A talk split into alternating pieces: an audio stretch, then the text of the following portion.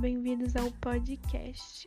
Hoje eu vou falar sobre racismo. O texto que eu vou ler aqui e abordar o tema foi feito pela Flaira Silva dos Santos. Bom, para começo de conversa, eu quero começar falando sobre as origens modernas do preconceito racial, que remontam aos séculos 16 e 17, período de expansão marítima e comercial, além da colonização do continente americano. Nesse momento, podemos perceber marcadas na história a escravização dos africanos e o genocídio dos povos indígenas. Em busca de justificar tais ações, os europeus começaram a formular teorias baseadas em suposições que havia uma hierarquia de raças. Segundo essa tal tese, brancos estariam no topo dessa espécie de pirâmide, seguidos pelos asiáticos, indianos, indígenas e, por fim, os negros.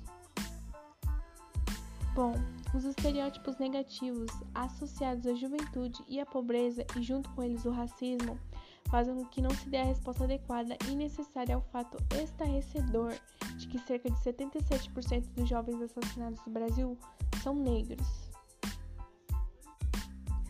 Tantas mortes de jovens negros que vivem em favelas e periferias terminam sendo banalizadas e simplesmente naturalizadas. É como se a vida de um jovem negro valesse menos que a de um jovem branco. E os números sustentam essa percepção. Enquanto o número de homicídios de jovens brancos caiu 32% de 2002 a 2012, a de jovens negros aumentou 32%, de acordo com o mapa da violência. É simplesmente revoltante esses números e nos últimos tempos foi preciso uma onda de protestos antirracistas nos Estados Unidos e no mundo para despertar parte da sociedade branca que simplesmente fecha o olho diante de tanta violência policial, que também, infelizmente, já se acostumou a banalizar o genocídio de jovens negros nas favelas ou simplesmente fechar os olhos para a ausência de representatividade negra em posições de destaque. Muitos brasileiros aderiram à hashtag Vidas Negras Importam e espalharam ela pelas redes sociais mas além das campanhas de ocasião, o engajamento permanece pela causa antirracista ainda segue restrito às vozes do movimento negro. Mesmo com todos esses protestos, com todo esse movimento social pela internet, eu acredito que ainda falta muita empatia com a morte de pessoas negras por parte de quem está afastado dessa realidade, pessoas brancas, pessoas que vivem em bairros nobres.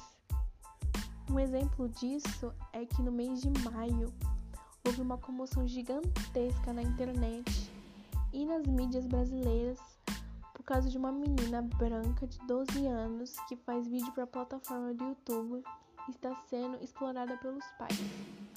Essa pequena hipótese rendeu trends em redes sociais, rendeu programas de jornalismo, enquanto a morte de João Pedro, um jovem negro, foi simplesmente abafada pela mídia.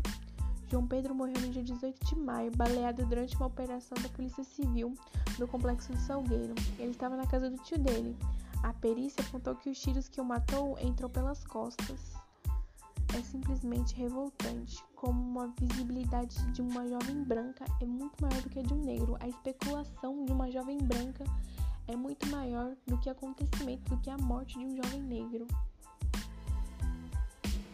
Isso, infelizmente, é o racismo que já está instaurado na nossa sociedade, que sempre vai dar valor, sempre vai priorizar o jovem branco do que o jovem negro.